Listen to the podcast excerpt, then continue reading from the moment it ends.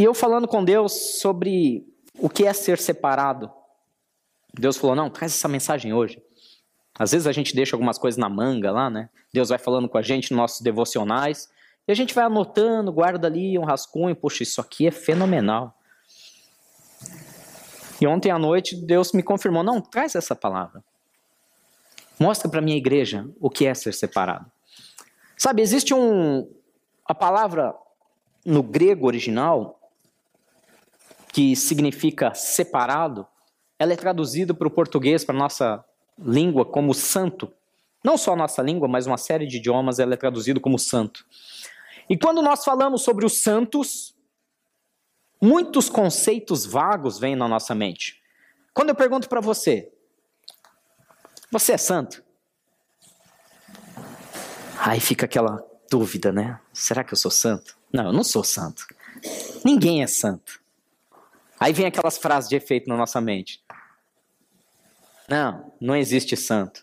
Só o Senhor é santo. E aí a gente começa a tentar entender conceito do que é separado, do que é ser santo. Então, para a gente começar, que fique claro esse conceito na sua mente. A palavra santo, no seu original, no grego, ela significa, ela tem o efeito de separado. Aquele que foi reservado, aquele que não foi jogado na, na vala comum, mas aquele que é, de alguma maneira, diferenciado. O Senhor é santo, amém? Por que, que ele é santo? Porque ele é único, exclusivo, perfeito, não há pecado, não há medo, não há dúvida, não há variação no Senhor. Ele é santo. Mas a Bíblia também explica, e eu quero que isso fique claro de uma vez por todas em nossas mentes, que cada um daqueles que declararam o senhorio de Jesus Cristo sobre a sua vida, cada um daqueles que declararam eu recebo o Senhor Jesus como Salvador, único e suficiente Senhor e Salvador da minha vida. Esses, segundo a palavra de Deus, foram separados da morte, foram separados das acusações do mundo, foram separados dos costumes da carne. A partir desse momento, todo aquele que faz essa declaração, ele é um separado, ele é um santo. Então, se alguém perguntar para você, ou se alguém vier para você e falar: "Ah, não, mas você não é santo", sou sim. Ah, me prova. O conceito de santidade não é apenas não pecar. O conceito de santo é aquele que é separado e que luta contra o pecado. Amém? Está claro esse conceito? Santidade não é simplesmente ser perfeito, porque perfeito nenhum de nós somos. A Bíblia diz que não há um justo, não há um justo sequer, porque todos pecaram e todos carecem da glória de Deus. Mas olha a diferença. Jesus nos chama de santos. Não sou eu que estou dizendo, não é uma invenção teológica. O Senhor nos chama de santos. Vamos lá para vocês entenderem melhor. A palavra de Deus diz Pode passar o próximo? Lá em 1 Pedro, capítulo 1. 1 Pedro, capítulo 1, fala exatamente do que Deus quer de nós. Deus quer nos separar, Deus quer nos santificar, Deus quer que sejamos santos no conceito completo da palavra, livres, leves e totalmente soltos, longe do pecado. E o pecado muitas vezes ele vai, muitas vezes não, todo santo dia ele vai nos assediando, nos assediando, tentando nos prender, tentando nos amarrar, tentando nos afastar. E aquele que era separado por Deus para um momento glorioso nessa vida, nessa terra, começa a se misturar com as paixões da carne e vai sofrendo consequências. Mas 1 Pedro capítulo 1, versículo 15 e 16 diz assim: "Mas assim como é santo aquele que os chamou, Sejam santos vocês também, em tudo o que fizerem, porque está escrito: sejam santos, porque eu sou santo. A questão de santidade é um negócio tão complicado quando a gente fala disso em igreja. Igrejas diferentes têm visões diferentes.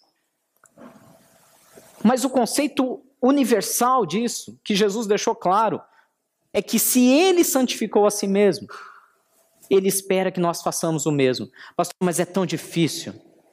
É uma luta. É uma luta controlar meus pensamentos, é uma luta controlar meus desejos, meus instintos, é uma luta controlar meu coração, é uma luta controlar meus lábios. Quando eu vi, eu já falei, eu já perdi a bênção, eu já extrapolei. Porque talvez nós não estamos entendendo o conceito de santidade. Sejamos sinceros aqui, vamos quebrar um pouco aqui a uh, todo tipo de protocolo. Quando você ouve a palavra santidade, vem uma alegria ou vem uma tristeza no seu coração, pensando, puxa, é inatingível. 99%. Não, 99 exagerei. 90. 90% dos cristãos sinceros, quando ouvem a palavra santidade, eles ficam tristes. Porque eles olham para si mesmos e pensam: eu não consigo eu não, não tenho força. Eu, quando eu vi, eu caí no mesmo pecado, aquele pecadinho de estimação que vai nos acompanhando durante anos na nossa vida. Grande parte do cristão sincero, ele se entristece com relação à palavra santidade, porque ele olha e pensa: eu não consigo. Quando nós olhamos uma afirmação como essa, dizendo, sejam santos como Deus é santo, às vezes nosso coração pesa e fala, eu não consigo. Por isso que nós temos que mudar o nosso entendimento. Romanos 12 fala sobre isso. Você só vai conseguir transformar alguma coisa quando você entender de maneira clara o que Deus está querendo chamar de santo. Santo não significa perfeito no conceito bíblico. Santo significa separado para fazer algo que Deus te chamou a fazer. Se você estiver perfeitamente nos trilhos daquele trem que Deus planejou para a sua vida, você vai estar andando na santidade. Ah, mas e com relação a pecado? Bom, se você está pecando deliberadamente, óbvio que você não está no trilho do que Deus planejou para você perfeitamente. Mas quanto mais nós entendemos que se nós colocarmos nossa vida todo santo dia aos pés do Senhor, todas as manhãs ou tarde, seja lá o momento que você tiver, você tirar um momento para ter um tempo a sós com Deus, para falar um pouco com Deus, para ler a palavra dele e para pedir que ele te direcione, cada dia mais você vai estar separado dos desejos mundanos e cada dia mais você vai colher os frutos de andar segundo o propósito de Deus. Nós falamos disso domingo passado que muita gente fala, poxa, vocês não falam de. Eu até comentei, né? Vocês não falam de dinheiro aí na igreja. Mas como não? Precisa falar disso, o povo precisa ser próspero. Nós falamos de intimidade com Deus. Se você for íntimo de Deus, se você andar perto do Espírito Santo, você jamais vai entrar em lugares que o Senhor não aprovaria. Você jamais vai colocar os seus olhos em telas do computador onde o Senhor não aprovaria. Se você for íntimo e andar todo o tempo com Deus, você jamais vai se dar ao, ao perigo de estar fazendo coisas que Deus não aprovaria. Quanto mais próximo de Deus você for, mais santo, mais separado e, como consequência, Vem recursos, vem saúde, vem família, tudo é consequência. Que está escrito em Mateus 6,33? Eu sempre estou falando isso aqui. Buscar em primeiro lugar o reino de Deus e a sua justiça, e todas as demais coisas serão acrescentadas. Só esse versículo é suficiente. Paz, amor, saúde. Sabe aquelas coisas que a gente manda de feliz aniversário, né? Dinheiro, prosperidade, alegria. Tudo isso vem. Tudo isso vem se nós formos íntimos do Espírito Santo de Deus. Se nós formos separados da loucura desse mundo e começarmos a buscar a Deus. Então, santidade, meu irmão, não confunda. Não é apenas, ah, eu consigo ou não consigo, ou eu sou ou eu não sou santo. Não. Santidade é um caminho que tem que ser percorrido. Para ser separado, você precisa passar por um longo trajeto, e ele não é curto. Então não se, não se frustre, não diga não, não consigo, não diga ah, para mim é impossível. Calma, você ainda não deu os primeiros passos. Ah, não, pastor, eu estou há anos tentando ser santo e não consigo, porque está tentando na força do seu braço. A partir do momento que você entende o conceito de se separar para buscar a Deus e deixar que ele te conduza, a cada dia a santidade vai se formando em você. Olha o que fala a palavra de Deus, vamos adiante. Próximo, lá no livro de Romanos,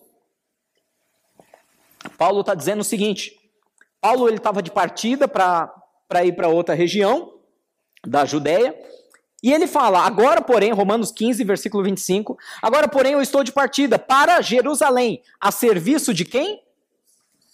Dos santos. E aí, Paulo estava a serviço de quem? Ah, ele devia estar a serviço de São Pedro, São João, São. Não. Santo é todo aquele que serve ao Senhor e que escolheu se separar das loucuras do mundo para buscar a vontade de Deus. Nós podemos ser santos na nossa carreira, no nosso trabalho, na nossa profissão. Nós podemos ser santos na nossa casa, na nossa família. Nós podemos ser separados das loucuras. Quer um exemplo muito bobo? Bobinho, assim, bem, bem, bem simplesinho. Hoje, qual que é o padrão da família? Você entra em casa, não no caso da nossa, né? A nossa é tão pequenininha, não tem como. Mas você entra, no... aí tá o pai na TV, isso é o padrão, né? Domingo à tarde. Pai na TV, a mãe no tablet, o filho no computador. Cada um buscando o seu, sua distração, não há pecado nisso, amém? Vou deixar bem claro, não, não existe pecado nisso, não tem nada de errado. Cada um buscando, um assistindo futebol, outro vendo, sei lá, programa da tarde, outro vendo vídeos na internet. Cada um fazendo uma coisa. Esse é o padrão que a nossa cultura nos últimos 20 anos estabeleceu.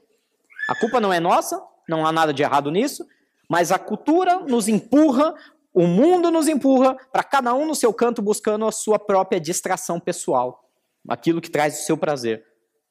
Quando o padrão de Deus é: vamos reunir, vamos bater papo, vamos falar da vida. Sabe por quê? Sabe por que nós temos um problema tão sério, especialmente aqui na Aldeia da Serra, com adolescentes se envolvendo tanto com drogas como passando por problemas de depressão? Eu fiquei assustado quando eu descobri que um número gigantesco de adolescentes estão afastados da escola, né? sabendo isso pelos nossos meninos aqui da igreja, colegas deles de classe afastados, com atestado por depressão. Adolescente. E aí você pergunta, por quê? Tem tempo com os pais? Conversa com os pais? Troca ideias? É parceiro, é amigo? Eles realmente fazem coisas juntos? Vão jogar bola junto? Vão, sei lá, Vão para a praia, vão. Não, cada um no seu canto, cada um isolado. O pai não tem tempo, a mãe não tem tempo, cada um buscando os seus próprios interesses. O mundo está empurrando. Há um pecado nisso? Não, não há um pecado direto, mas olha o caminho para onde está conduzindo isso, amém? Olha onde vai chegar. Quando o certo era, vamos reunir, vamos para o parque. Reúne a família, pô, hoje está frio, vai para o cinema, vai fazer outra coisa. Isso é um exemplo bobinho que eu estou dando para vocês, para vocês entenderem para onde a cultura do mundo te empurra e onde Deus quer que você esteja separado dessa cultura, buscando a vontade dele. E a vontade dele é: abençoe sua família, tenha um tempo de lazer, de alegria juntos. Como, graças a Deus, muitos estão fazendo hoje nesse feriado. Essa é a ideia. É um exemplo simples. Esses são os santos. A sua família. Aqueles que declararam o senhorio de Cristo diz que Paulo estava indo para a Judéia servir os santos, a serviço dos santos. Eu e você, quando nós deixamos de lado a cultura do. Eu até brinquei com a, com a, com a pastora essa semana, a gente foi para 25 de março. Jesus. Jesus, isso foi prova de amor. A gente foi essa semana para 25 de março na sexta-feira. Jesus poderoso, o que, que é aquilo? E na minha cabecinha, cabeça de homem, né? E na minha cabecinha vai estar tá vazio. A semana inteira sem combustível, quinta foi feriado, vai estar tá uma paz sexta-feira, nós vamos andar tranquilamente. Olha, eu confesso para vocês que nem quando a gente foi comprar decoração de Natal para a igreja não estava tão cheio. Eu acho que todo mundo pensou, já que vai estar tá vazio, eu vou hoje. E aí veio. Não, até Deus duvida até. Isso é verdade, porque tinha ônibus, caravanas de outros estados. Eu falei, gente, não estava sem combustível? Né? Como que chegou tanta gente aqui? É aquela loucura. 25 de março. Para quem não, não, todo mundo conhece, né? A rua de compras populares aqui de São Paulo. Tava muito cheio. E aí aquela loucura, aquela aglomeração, aquele monte de gente gritando, correndo, empurrando uma outra. Aí a gente começa a ficar irritado, não sei vocês, mas eu fico. e aí teve uma hora que eu falei para mim mesmo. E eu falei em voz alta para ela me ajudar. Eu falei: "Olha, para. Chega, chega de comportamento de manada. Sabe comportamento de manada? Sabe o que é comportamento de manada? Comportamento de manada é o seguinte: você entra no meio de uma manada e você vai, você entra e você assume o comportamento coletivo. Tipo, vai entrar no metrô, tá lotado. Todo mundo se empurrando, você começa a empurrar também. Comportamento de manada. Todo mundo gritando, você começa a gritar também. Comportamento de manada. Chegou uma hora que eu tava tão irritado, aquele monte de sacola, carregando coisa, não sei o que, gente esbarrando. Eu falei o seguinte: eu vou ficar quietinho aqui, aqui dentro dessa loja. Você vai procurar o que você está procurando. Quando você encontrar, você me avisa e eu carrego as sacolas. Porque não dá para ficar no meio da rua carregando, esbarrando, brigando. Comportamento de manada. O mundo nos empurra para o comportamento de manada. Todo mundo brigando, você entra na briga também. O Fabinho comentou um negócio hoje comigo de manhã que eu achei interessante. Eles estavam no parque, no, no Vila Lobos, e aí, de repente, eles estavam num, num um, um, um, ponto lá do parque que é reservado apenas para cães, para cachorro, para quem for passear com o cachorro. Um lugar cercado, você pode soltar o seu cachorro lá. E aí, de repente, dois cães entraram numa briga. Quando os dois começaram a brigar, os outros dezenas de cachorros que estavam lá fizeram o quê? Ficaram olhando? Apartaram a briga? Não. E de repente já virou um. Ninguém mais via nada, só pelos e patas voando. Comportamento de manada. É animal isso, gente, é animalesco. E, e, o desgraçado de Satanás, sabendo dessas características, ele incita em nós o comportamento de manada, para a gente perder o amor humano, perder a razão humana e começar a brigar também, começar a brigar por uma vaga de estacionamento, por um galão de gasolina. Vocês viram semana na TV? Não foi assim? Pessoas se pegando por, por um galão, por um lugar na fila. Onde eu quero chegar? Quando nós damos um passinho para fora da manada, nós somos separados. Quando nós saímos do meio da manada e começamos a pensar e a meditar e buscar, Deus, o que o Senhor quer que eu faça? Sabe aquela perguntinha de ouro? O que Jesus faria se estivesse no meu lugar? Eu até me perguntei, será que Jesus viria para 25? Mas já que eu estava lá, né, eu só podia me separar. Vocês estão me entendendo, amém? Ser santo é sair dos padrões mundanos e é ser separado para ouvir o que Deus quer que você faça. Isso é ser santo. Paulo estava a serviço dos santos. Olha o que fala aqui em Romanos 15, 31, ele complementa essa frase. Orem para que eu esteja livre dos descrentes da Judéia e que o meu serviço em Jerusalém seja aceitável aos santos. Olha que interessante. Paulo pedindo, orem para que aqueles que andam segundo os costumes desse mundo não me importunem, para que o que eu fizer flua e que seja abençoador dos santos. Não é que Paulo está dizendo eu ignoro o resto do mundo, mas a prioridade dele era trabalhar com os santos, abençoar os santos, ajudar os santos. Eu, eu, vejo, eu vejo tantas sociedades se organizando e ajudando umas às outras, e às vezes eu vejo o cristão tão competitivo, até dentro de igrejas. Vocês sabem aqui, eu sou bastante ácido, eu nunca escondi minhas. É, eu, eu acredito, e eu sou porque eu, eu acredito de todo o meu coração, que a voz profética não pode se calar. Aquele que vê um irmão, aquele que vê uma igreja, aquele que vê uma instituição cristã cometendo erros, eu acredito que é papel dele sim mostrar aos outros que aquilo está errado. Porque senão, de que valor teriam os profetas? Para chegar lá e corrigir e dizer: isso está errado, Deus não se agrada disso. Então, vocês sabem, eu tenho essa fama. Essa semana nós tivemos, entre outras coisas, a, marcha para Jesus. Fora de série, uma benção. Não estou aqui para criticar a marcha em si. A ideia é fenomenal. A ideia de um grupo inteiro de cristãos marchando e declarando a glória de Deus, isso é fantástico. O que machuca o meu coração, e eu tenho certeza que machuca o coração de Deus, são os bastidores dessa marcha, onde nós temos igrejas disputando espaço. Disputando. Eu conheço pessoas envolvidas na organização e pessoas brigando, não, esse ano o maior trio elétrico tem que ser o nosso. E eu, por quê? Não, porque o ano passado tal igreja conseguiu e esse ano aquele trio elétrico vai ser nosso e nós vamos, nós vamos o quê? Ter um trio elétrico maior? Para quê? Se a ideia não é unidade, a ideia não é glorificar Deus juntos, ou estão disputando para ver quem aparece mais, quem tem mais poder financeiro, quem tem mais poder político. A marcha em si, volto a dizer, é uma ideia fenomenal e nasceu de uma ideia fenomenal. O que me entristece são os bastidores que fazem até igrejas disputarem espaços entre si. Não vou nem além, tá? Se eu começar a falar aqui de igreja da mídia, vocês sabem que eu vou longe. Disputando horários, canais, um mandando fechar a TV do outro, entrando com argumentos. Ou seja, comportamento de disputa e não mais de separado, aquele que apoia, que ajuda, aquele que leva adiante. Então, nós vemos algumas sociedades, por exemplo, a sociedade judaica. A sociedade judaica podem dizer o que for, mas é uma sociedade que se ajuda mutuamente. Eles estão sempre a serviço uns dos outros.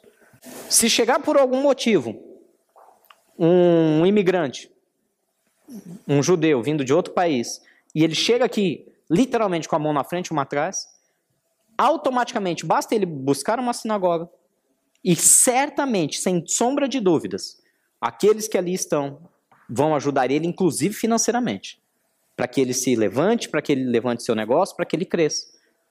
Aí a gente vem para o cristianismo e o cristianismo, que deveria dar o exemplo, não.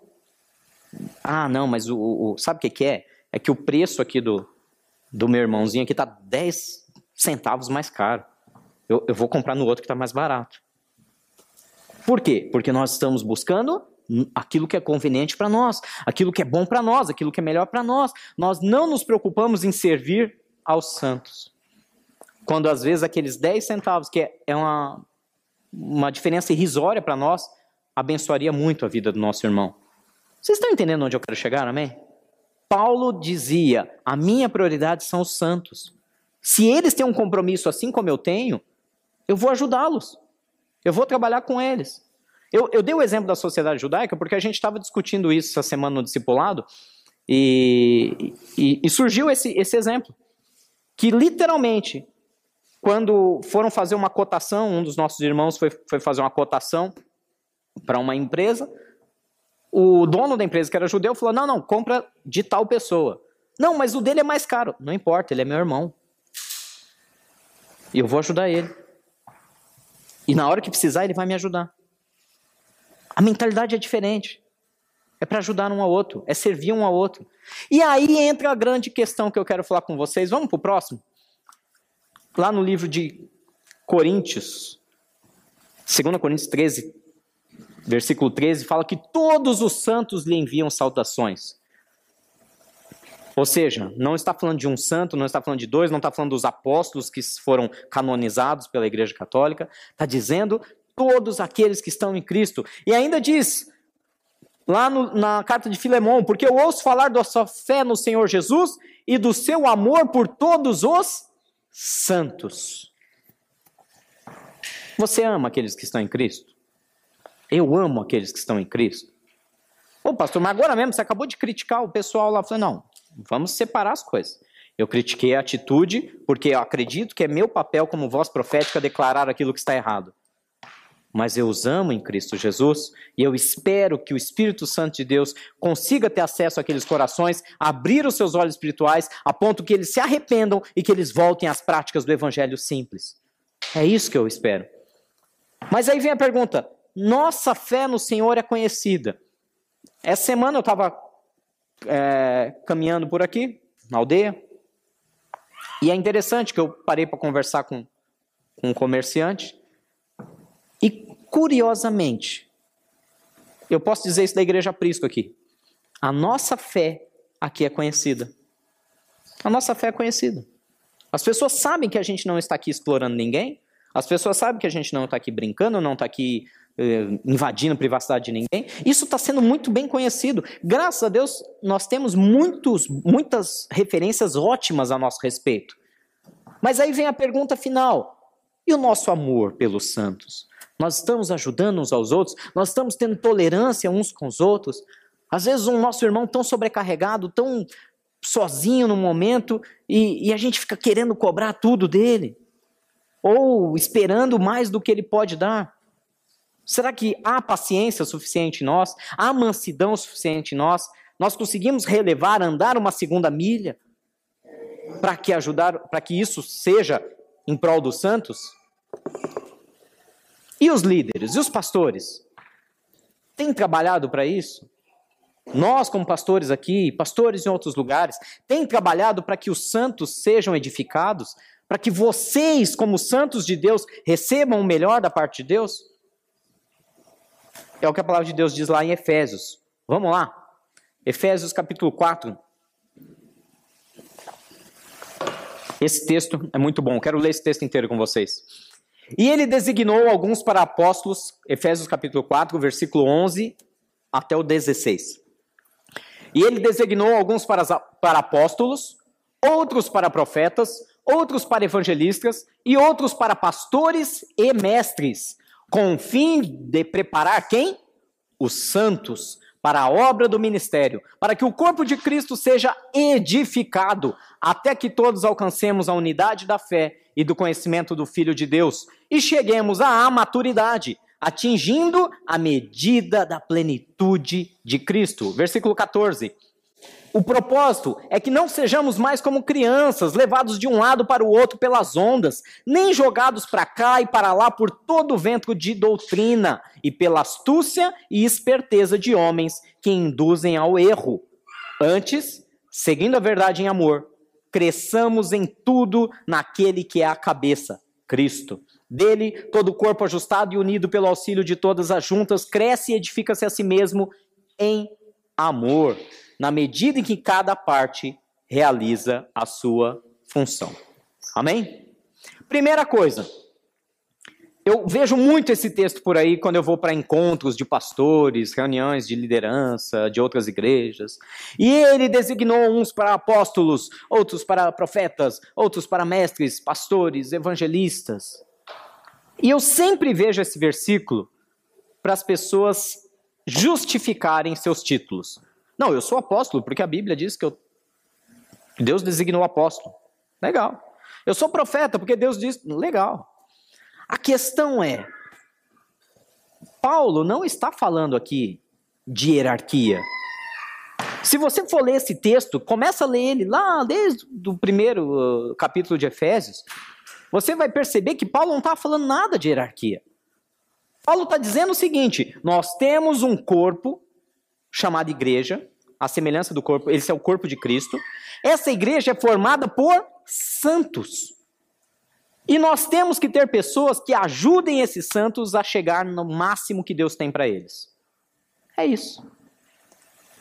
Apóstolos, profetas, evangelistas, pastores e mestres, com o fim de preparar os santos.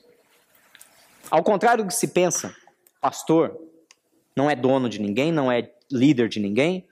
Pastor não manda em ninguém. Pastor serve os santos. Apóstolo serve os santos. Profeta serve os santos.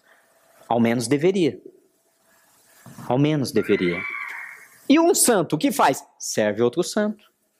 O nosso papel é serviço, é ajudar. E quando eu falo serviço, vocês que já estão acostumados mais com, com esse nosso idioma daqui do aprisco, sabem que eu estou dizendo de todas, toda forma de serviço. De ir lá ajudar um momento difícil, de ir lá ajudar alguém que está passando por enfermidade, de ir e aconselhar, orar, todo tipo de serviço, todo tipo de ajuda. Servir é a base do que Deus espera dos santos. Quando ele tava, estava no momento quase diante da mesa, reunido com os discípulos. O que, que ele fez numa noite antes? Ele pegou uma bacia, um pano, uma toalha, ele se abaixou e começou a lavar os pés dos discípulos. Vocês já sabem disso. O papel de lavar os pés era reservado ao escravo de mais baixo cargo dentro de uma família. Não bastava ser escravo. Se uma família tinha escravos, um deles servia a mesa, outro fazia a limpeza, e o escravo mais subalterno era aquele que ia e, quando a visita chegava, se ajoelhava, colocava uma bacia e lavava os pés da visita. Jesus literalmente tomou a posição do escravo mais subalterno possível na face da terra e começou a lavar os pés dos discípulos, a ponto de Pedro falar: Não, não, Senhor, eu, eu, não, o Senhor não pode fazer isso. O Senhor é o, é, o, é o Senhor dos senhores. Não tem cabimento o Senhor lavar os meus pés. Pedro, se eu não fizer isso, você não tem parte comigo. Aí Pedro, que é abusado, né? Ah, então já lava tudo. Não, Pedro, não precisa, você já está limpo pela palavra, é só os pés. O que, que Jesus estava mostrando? Eu estou aqui para servir os santos, e vocês devem servir uns aos outros, em amor. Por quê? Para que todos, olha o que está escrito aqui, para que esse corpo de Cristo seja edificado, até que todos alcancemos, todos. Não é o pastor, não é o apóstolo, não é o profeta, mas todos alcancemos a unidade da fé e do conhecimento do Filho de Deus e que cheguemos à maturidade, atingindo a medida da plenitude de Cristo. Ou seja, meu irmão, acabou a desculpa. E é eu queria chegar hoje. Deus quer separar a todos nós. Todos nós. Não tem essa, não, porque ele é pastor, ele que anda em santidade. Eu não preciso. Não, eu, eu só vou lá de vez em quando. Que que eu...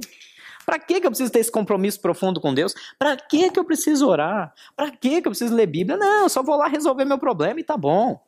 Não é esse o propósito de Deus para nós. O propósito do, da liderança estabelecida por Deus é funcionar como uma espécie de central de treinamento. O pastor Massal, que, que me pastoreia, como vocês sabem, ele sempre fala isso. Ele fala: esse versículo não está falando de liderança, está falando de RH. Recursos humanos.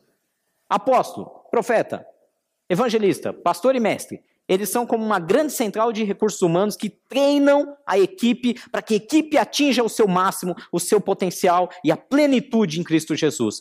Todos são aqueles chamados para ser separados, todos esses são santos.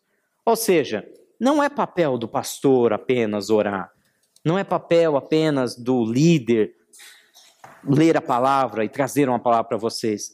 Esse é o nosso dever, nosso como cristão. Esquece os títulos, esquece os cargos, esquece que eu só estou aqui em cima, eu só estou trazendo uma mensagem de Deus, não há nada de especial.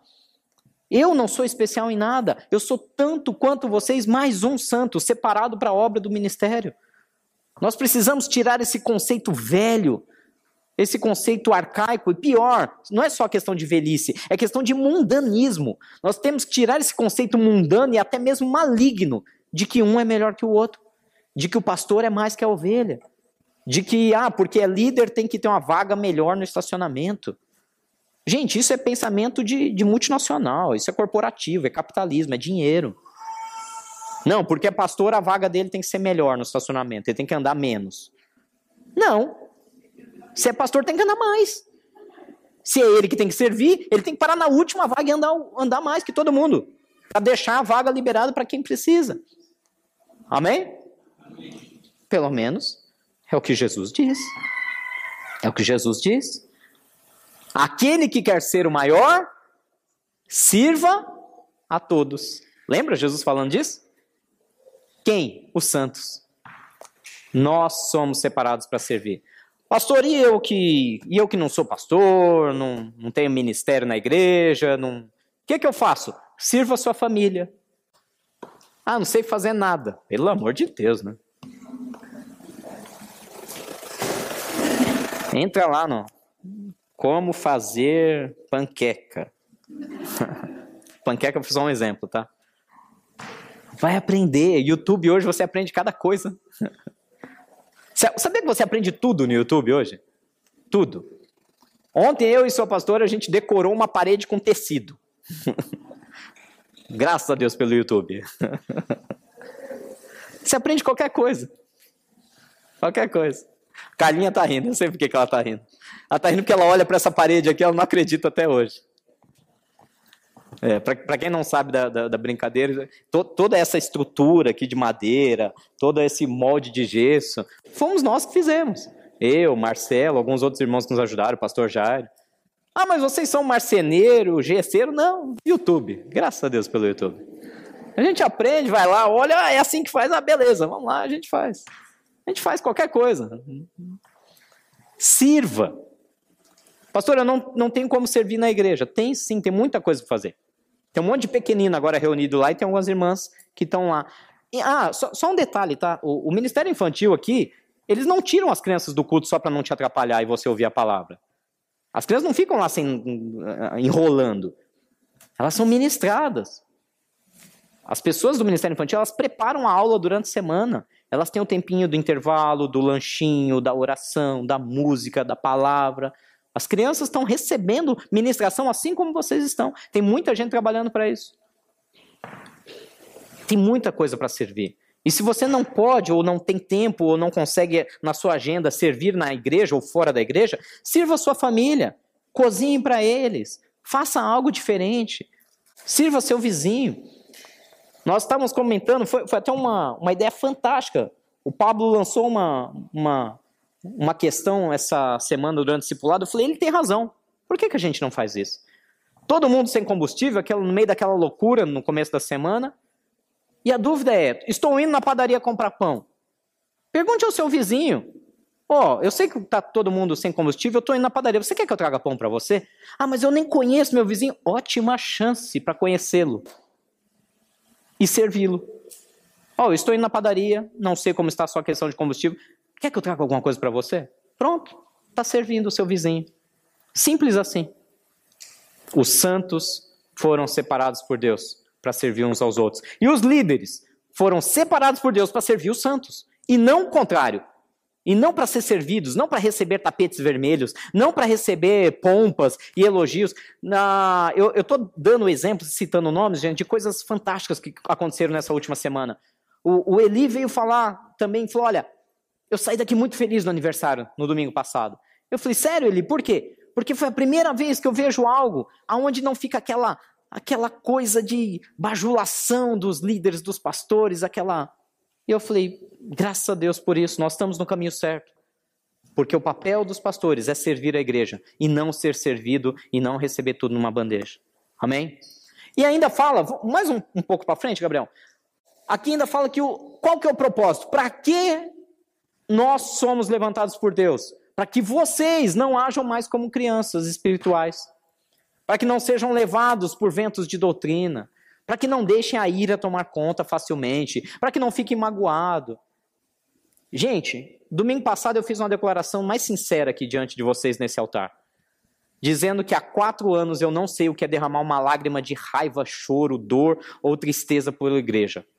E eu confessei que por anos e anos nós estamos no ministério pastoral desde 2005, eu e a pastora Vanessa. E nesses 13 anos, ou seja, nove anteriores aos últimos quatro, nós choramos muito. Choramos mesmo. Passamos raiva, passamos tristeza, passamos mágoas dentro da igreja. E eu confessei isso para vocês, falei, gente, não tem cabimento. Imagina um líder que não tem prazer em estar na casa de Deus, não por Deus, não pela igreja, mas pelas situações que ele vive. E graças a Deus, nos últimos quatro anos, Deus nos deu essa alegria chamada aprisco, onde nós temos sido muito felizes e não, nunca mais derramamos uma lágrima, a não ser de alegria. E por que, que eu estava falando isso para vocês? Porque justamente isso tem tudo a ver a nós não sermos mais crianças, nós passávamos principalmente problemas com picuinha. Sabe picuinha de igreja? Ah, vocês sabem do que eu estou falando, né? Picuinha. Não, porque o irmão não olhou para mim. Porque passou e não me cumprimentou. Porque falou comigo meio, meio atravessado. Os mimimi. Né? Os mimimi. Mimimi, mimimi. Gente do céu. A palavra quer e Deus quer nos conduzir para maturidade cristã. Não dá tempo mais de ficar reclamando do outro. É hora de falar, eu vou ajudar ele. Eu vou ajudar ele. Se por algum motivo eu acho que ele está errado, eu vou me aproximar e vou ajudá-lo a fazer com mais qualidade, com mais excelência. Se eu acho, eu vejo o meu irmão tratando mal a esposa dele na rua, num, num estacionamento, eu tenho duas opções. Imagina, eu passo na rua e aí eu vejo lá um irmão gritando com a mulher dele, mandando ela calar a boca, aquela coisa toda. Eu, eu tenho duas opções. Chegar na igreja e, você viu só? Fulano tava, ó, faltou enfiar a mão na mulher. Faltou dar na cara dela. Essa é uma opção. A segunda opção qual é?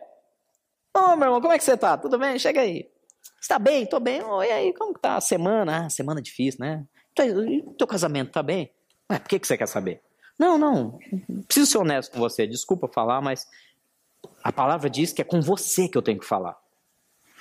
Quando eu ver alguém cometendo algo que é perigoso e danoso a ele mesmo, é com ele que eu tenho que falar. E eu estou falando com você porque eu vi você ofendendo sua esposa essa semana. Eu passei na rua. Desculpa, eu não quero me intrometer na tua vida, eu quero te ajudar. Eu quero orar por você. Deixa eu orar por você. São duas situações totalmente diferentes diante do mesmo problema, amém? E aí? Que nós vamos escolher? Ser santos ou efeito manada? Nós vamos perpetuar as fofoquinhas e os mimimis? ou nós vamos ajudar os nossos irmãos a crescer em Cristo? É isso que Jesus quer de nós, ser separado dos padrões. Porque se nós crescermos, nós não vamos ser levados de um lado para o outro, mas nós vamos crescer em tudo naquele que é a cabeça, que é Cristo. E dele todo o corpo, ajustado, unido pelo auxílio de todas as juntas, cresce, edifica-se a si mesmo em amor, à medida que cada um ou cada parte executa a sua função. Deus te chamou para ser santo, meu irmão. Amém? Está mais claro esse conceito para você hoje? Não é questão de, ah, eu sou perfeito. Não é perfeição. Santidade não significa, para nós humanos, lógico que a santidade de Deus inclui, entre outros atributos, a perfeição. Entre outros. Mas para nós, santidade significa eu escolho ser separado. Eu escolho não andar na manada. Eu escolho ouvir o que Deus tem para mim. Eu escolho servir os meus irmãos. Amém?